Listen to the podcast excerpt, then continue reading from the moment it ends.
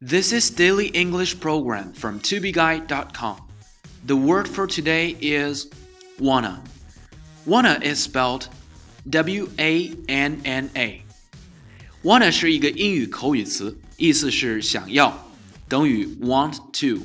在生活中呢，为了讲述的方便，want to 这两个单词呢就被简化成了 wanna 一个词。 在许多的英语的歌曲当中呢，也能看到这个词，也是同样的道理。I want to cash all the checks in U.S. dollars。我想把所有的支票都兑现成美元。I want to cash all the checks in U.S. dollars. If you want to see it, you've got to put your head all the way down. 如果你想看见，你就得低下头。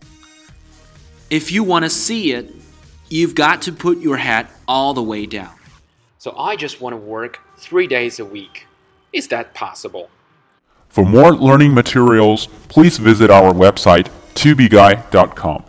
也可以关注我的微信公众号“二 B 英语”，在那里我每天都会更新 Daily English 的视频版本。